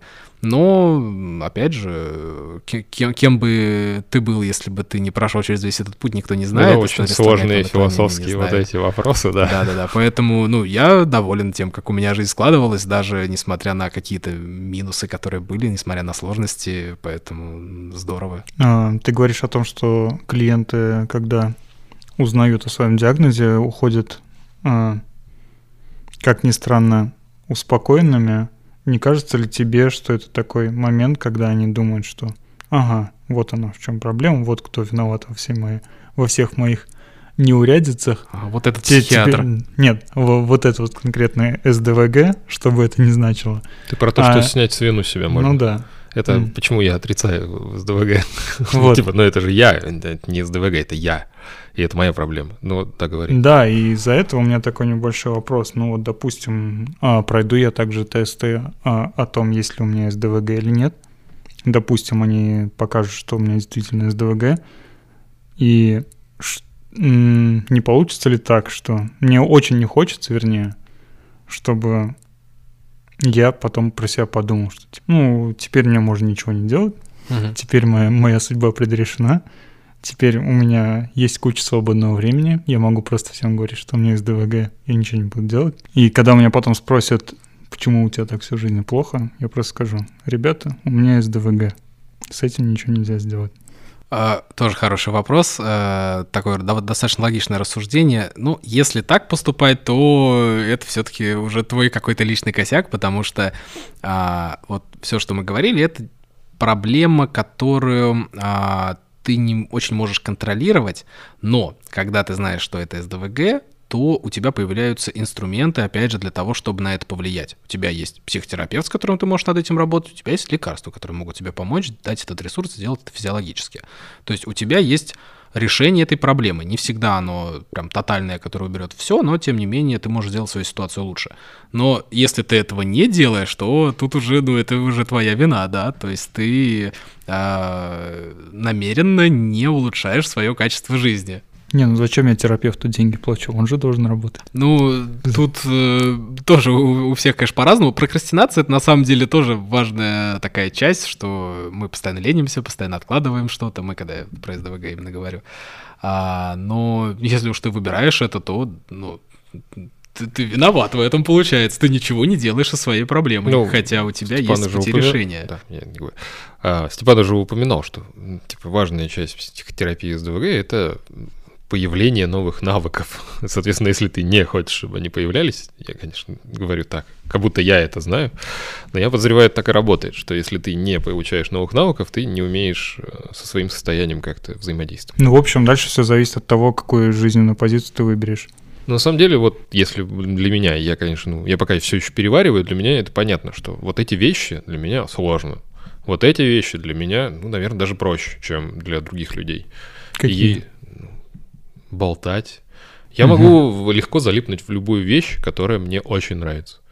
Вот я так курсовые писал э, в институте. Мне много предметов не нравилось, я по ним курсовики не мог делать. Благо, в третий раз, когда я учился, я нашел людей, которым нравились разные вещи у нас в группе. И мы занимались абсолютно разными вещами. Я занимался той вещью, которая мне нравилась в учебе, там, определенные предметы. Все, и больше ничего не трогал. Все остальное, ну, типа, делали для меня другие люди, мы сдавали все вместе, защищались, все как бы. Это была отлично работающая команда, и поэтому я закончил. Вот, поэтому я могу просто взять, там, и курсовик написать, я знаю. А, то есть, вот сесть в вещь, которая мне стала интересна, не потерять в ней интерес, я могу вот прям то есть у меня было, да, у меня первым приходило истощение, а не то, что я там не сделал, например. Ну, то есть я просто настолько уставал, что у меня перестала голова работать.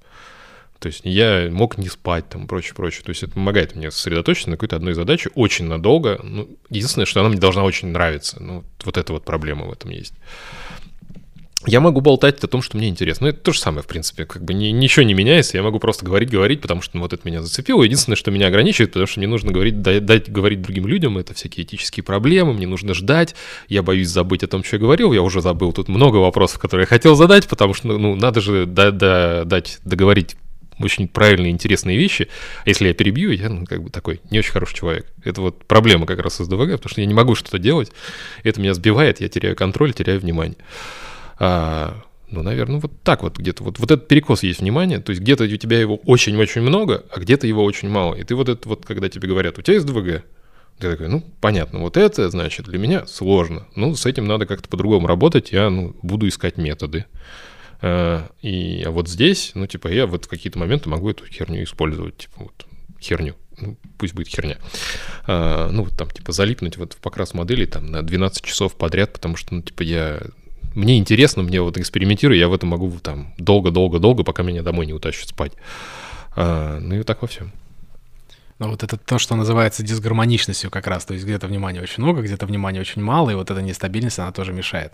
Но мне кажется, что вот эта история про человека, который, типа, знает диагноз и решил на это забить и ничего не делает, в целом, значит, это ему не так уж сильно и мешает. Я жить. боюсь, ну, вот это, это звучит нереально, потому что человек такой не придет к, те, к терапевту, и он просто не узнает об этом, потому что, а зачем ему это? Он, ну... Не, ну, бывают ситуации, когда все-таки, ну, это редко, но бывает, когда человек приходит, ты ему объясняешь, что с ним происходит, говоришь, что он может с этим сделать то-то то-то, то он тебе говорит, знаете, что-то в целом я вот понял, ну, наверное, не хочу с этим ничего делать, меня нормально живется. Уходит, ну, где-то через годик он приходит еще раз и говорит, так, напомните, что там надо было делать. Э, кажется все-таки, что это мне мешает жить. Всем нужно свое время для того, чтобы осознать, ну, вот, понять. Да.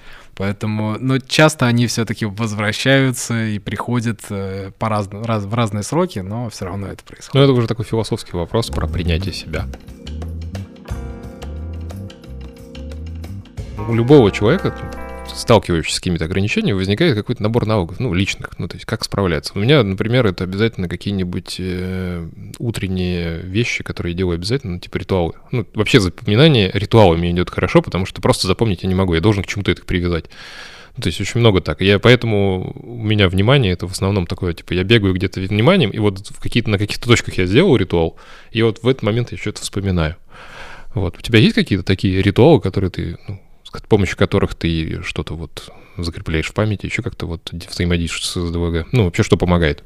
Ну, мне на самом деле помогает э, создание комфортной рабочей обстановки, когда я что-то делаю. Моя обстановка состоит в том, что я по максимуму напрягаю все возможные рецепторы, которые только можно. То есть это всегда какая-то музыка, это всегда что-то идет на фоне, то есть надо напрягать уши, надо напрягать глаза, нужно, чтобы было что-то поесть, перекусить, причем желательно, чтобы это тоже было разное по вкусу, сладкое, кислое, горькое, острое. А обязательно как-нибудь сидеть в очень неудобной позе, закинув ноги за голову, и вот в так таком формате, когда еще все происходит на фоне, и ты одновременно занимаешься там двумя-тремя разными делами, у тебя там либо два компьютера стоит, либо в разных окнах ты что-то делаешь, вот, параллельно ты еще с кем-то переписываешься, решаешь какие-то рабочие задачи, читаешь книгу, смотришь кино, слушаешь музыку, вот в такой обстановке у меня на самом деле все прекрасно работается. А, не очень быстро, конечно, то есть, да, это занимает, наверное, больше времени, чем если бы я что-то там сосредоточился, но результат становится лучше, чем если бы вот я просто сел и делал что-то одно. То есть вот для меня, например, рабочая обстановка, она именно такая. И, конечно, когда там в комнату, например, заходит моя жена, видит это, это немного странно может выглядеть. Вот, какой-то такой хаос э, на рабочем месте. Но лично мне это прям помогает. Я в такой ситуации чувствую себя максимально комфортно. Интересно. Ну, не, мне так... Меня на самом деле в какой-то момент начало все отвлекать. Ну, Меня есть... это сейчас даже на уровне рассказа испугало. Я ну, вот в какой-то момент, ну, тоже там, слушал музыку, что-то еще параллельно. У меня там одно открыто было, третье, ну, второе, третье, прочее, еще что-то вещи какие-то делаю. Просто в какой-то момент я, ну, типа, ну, возможно, это просто совпало с тем, что я что-то не, не хочу делать, и я, соответственно, на те вещи, которые у меня там параллельно работают, они сжирают все мое внимание, а ту вещь, которая вот, типа, мне не хочется, она просто вылетает из этого ряда, и все, она как бы остается в стороне, я занимаюсь тем, что нравится. Вот. Ну, тоже все зависит от э, конкретной ситуации, действительно, но у меня, ну, я свою работу вижу немного творческой на самом деле, вот, в плане, в том числе медицины, того направления, в котором я работаю, потому что здесь э, очень много нужно там смотреть под разными углами, что-то представлять, видеть э, там как-то описывать какие-то вещи, придумывать для этого какие-то термины, там слова и так далее, что вот именно творческая часть у меня вот обычно идет хорошо вот при полной отвлекаемости на все подряд.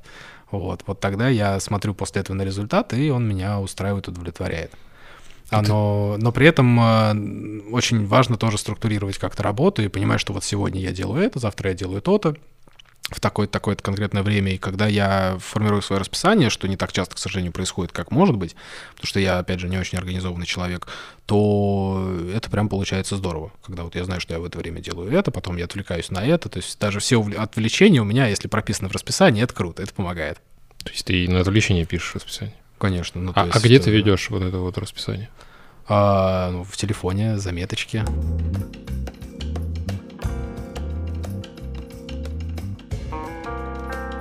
Вообще у меня очень неудачное совпадение с СДВГ. Я в своей бытности, из-за того, что я не очень хорошо учился, в 10 в 11 классе меня почти выгнали из школы из-за литературы. С литературой у меня был отдельный бой, потому что я считал, что я имею право читать то, что я хочу, а не то, что мне дают. Потому что то, что они мне дают, мне неинтересно, а я читаю офигенную литературу, которая им недоступна, научную фантастику. Поэтому, ну, как бы мы не сошлись с учительницей по литературе, и потом мне, когда я заканчивал школу, сказали, ну, как бы ты как хочешь, а ты два экзамена по литературе должен сдать, чтобы хотя бы тройку получить. И, в общем, в этот момент мне пришлось очень много чего интересного прочитать. В кавычках интересного, хотя, ну, Булгаков прекрасен. Вот. Но я как бы все-таки смог закончить школу. Литература для меня осталась как бы вот самой больной темой, когда я там типа с 9 по 11 класс прочитал только Булгакова, Чехова, ну и кого-то еще там вот. Тех, тех, что мне очень запали в душу. Я там читал дальше школьной программы, потому что нахер мне что-то еще было нужно.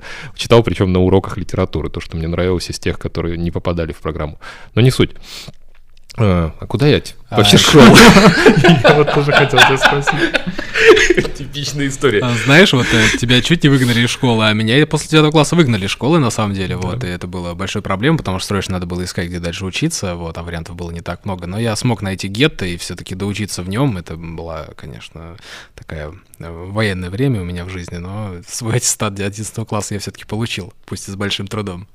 А, ну вот я вспомнил как раз. Я не мог поступить туда, куда я хочу. Я хотел как раз там типа техни- техникой заниматься, программированием. Я тогда очень сильно увлекался компьютерами. Это как раз 90-е годы, это самое начало развития. Вообще классное время было. Все это очень быстро развивалось. Вообще прям потрясающе было. Я все знал где-то литература уже было прочитана технической дофига, ни разу не имел дела с компьютерами, кроме там каких-то вот типа спектрумов и прочих вещей, которые ничего особо не давали. И очень хотелось, естественно, образование в этой сфере. Ну, короче, я выбрал образование инженера, попал туда, куда попал, потому что у меня было очень плохо с литературой, кому нужен человек, у которого там почти двойка по литературе, который ни одного сочинения не может по ней написать.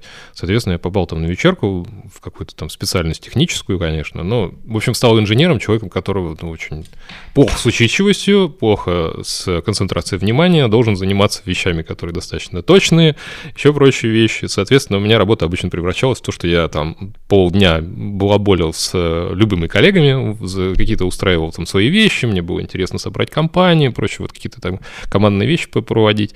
И там когда-то иногда занимался э, работой всей остальной. То есть у меня больше было... У меня а, основной бонус моей инженерной деятельности, какая была техподдержкой, я мог общаться с любыми людьми. И это мне всегда помогало, потому что ну, я мог найти к любому человеку, я мог с ним спокойно, интересно поговорить. И это мне единственное, что вынес. Но потом, как бы, когда я уперся в то, что это техническая специальность, а не болтательная, мне стало очень сложно работать, и там дальше еще депрессия приехала, ну, как бы такое вот все вместе. Ты не пробовал а, разговаривать с компьютерами? А, да, я с ними всегда разговаривал. Но почему, правда, на мате, но это такое. Я до сих пор разговариваю с техникой. Сейчас мы к диагностике других вещей перейдем, я чувствую, такими темпами. Не, ну я обычно ругаюсь, так что это нормально. Я думаю, так все делают. Кто-то с телевизором общается, а я с компами. По поводу еще этих ты удивился, что есть а, в расписании время для отвлечения. Да, кстати, это очень интересно. Есть же приложение помидора, ну, оно схема помидора, знаешь? Нет. Это когда ты за работу свою делишь на такие стейки, типа 25 минут работы, 5 минут отдых, 25 минут работы, 5 минут отдых. Э, сложно. Ну, вот и я, типа, вот и там большой делаю, перерыв, да. да. Вот я так и, и вот делаю. как раз вот эти вот 5 минут, они нужны для того, чтобы ты отвлекся вообще, типа, от своей работы. На самом деле очень продуктивно, когда да? ты разбиваешь свою работу на вот такие вот очень маленькие кусочки, между ними вставляешь перерывы, это прям хорошо. То есть ты и переключаешься, и при этом это не мешает работе, потому что переключения довольно-таки короткие происходят. Mm-hmm. Но ты при этом вот освежаешь немного мозг, и да, это прям хорошо работает. Я вот так и стараюсь. То есть у меня где-то полчаса работы и 5 минут перерыва происходит. Mm-hmm. Я просто обычно боюсь отвлечься. Это у меня проблема, что типа, если я отвлекся, потом вернуться к задаче, ту же самую концентрацию поймать, вот это вот. Мне страшно, я лучше такой, типа, я вот, вот в мои 8 часов я буду здесь сидеть, пока не сдохну, потому что вот сейчас я поймал волну. Вот это у меня обычная О, тема. Вот у меня, кстати, вот именно на работе, на приемах тоже так происходит, что если вот у меня там типа с 10 до 10 работа, то я так и буду вот прям даже стараться избегать перерывов, потому что я пошел, вошел вот в этот поток, и угу. потом не факт, что ты в него вернешься. Да.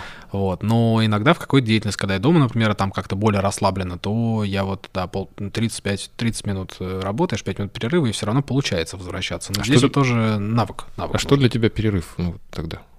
Пятиминутный. А... Просто мне, мне интересно, чем можно заниматься 5 минут. Покурить ходить. Походить. Я не курю. Э, встать, про, походить просто по комнате, а, там, не знаю, что-то физически поделать, там, взять какую-нибудь штуку в руки, там, покрутить, повертеть, то есть uh-huh. как-то вот так вот переключиться. Ну, я, кстати, заметил, что ну, всю жизнь пользовался внешним контролем, потому что, ну, понятно, там школа, родители, что-то еще. Когда родители школы там что-нибудь выпадало, все до свидания, у меня сразу дисциплина слетала. Потом, типа, была куча свободной личной жизни, когда я был один, и это были, наверное, самые темные года в моей жизни, потому что я вообще ничем не мог нормально заниматься. Ну, как бы, в течение мог быть в каком-то, когда я преткнулся каким-то. А потом у меня появился внешний вот, э, контроль с помощью жены, как бы об нее можно структурироваться, она очень прекрасно дисциплинированный человек, и как бы можно об нее как бы обструктурироваться как бы как, вот, как надо. Она уезжает, и у меня опять обратно все это туда вниз, я такой впадаю вообще в какой-то такой хаос, абсолютно ничего не понимаю. А, вообще, на самом деле, у меня из ДВГ ассоциируется с каким-то внутренним вихрем, когда у меня внимание просто по кругу ходит, и я в этим, вот этим вниманием, когда оно по кругу пролетает, я за что-то цепляюсь. На самом деле, вот э, жена сравнивает все время меня это с штукой, когда люди переключают телевизор вот подряд.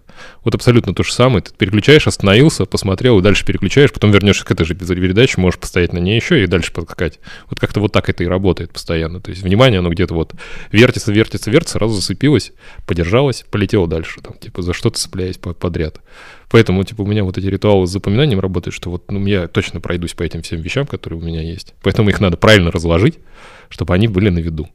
То есть я когда там ухожу, где-то здесь положил, там положил. У меня обычно обязательно ритуал там положить ключи в определенное место, чтобы их не искать, потому что если я их буду искать, это значит я пробегу дом три или четыре раза, ну, попытаясь их найти, если они не лежали на том нужном месте. У меня должны какие-то определенные вещи быть в рюкзаке, определенных карманах, определенные штуки.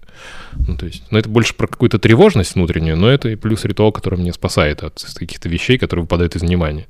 То есть у меня внимание, вот я, если что-то ищу, ну, вот я залез в карман, у меня здесь кошелек и еще что-то там Здесь ключи и еще что-то. Ну, такое можно делать.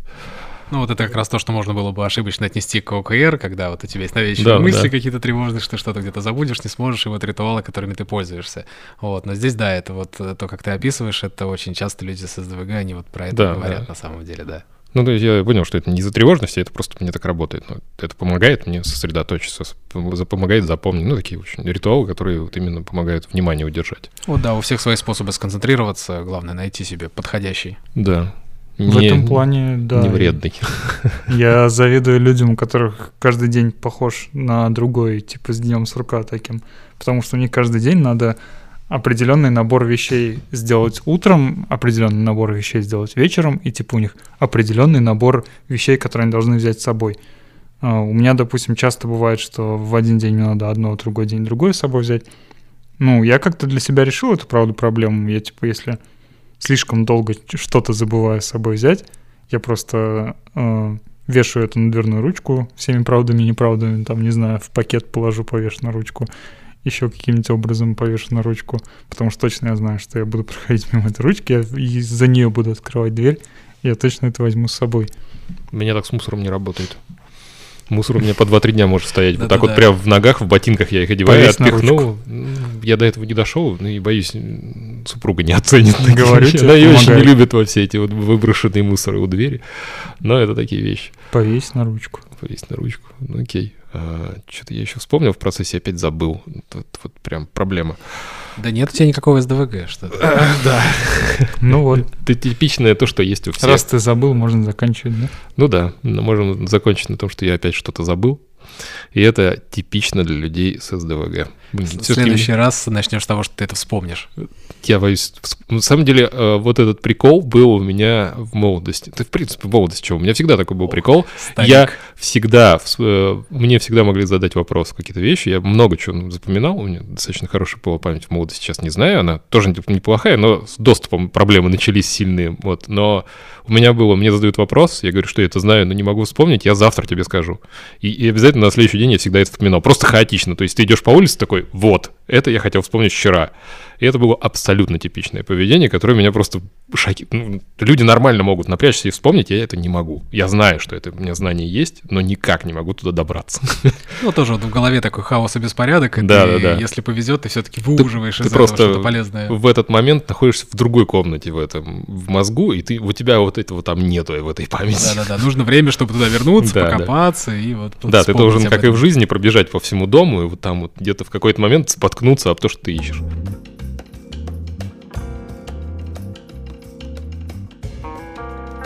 Наболтали, отлично. Спасибо, Степан. Да. Было очень познавательно и очень интересно узнать, что это типично у всех, у кого есть СДВГ, а не у всех людей, которые вокруг меня живут. Как у всех с СДВГ, да. Да. Спасибо, что позвали. Все. Спасибо. Было здорово. Всем спасибо, всем удачи. Пока. Всем пока.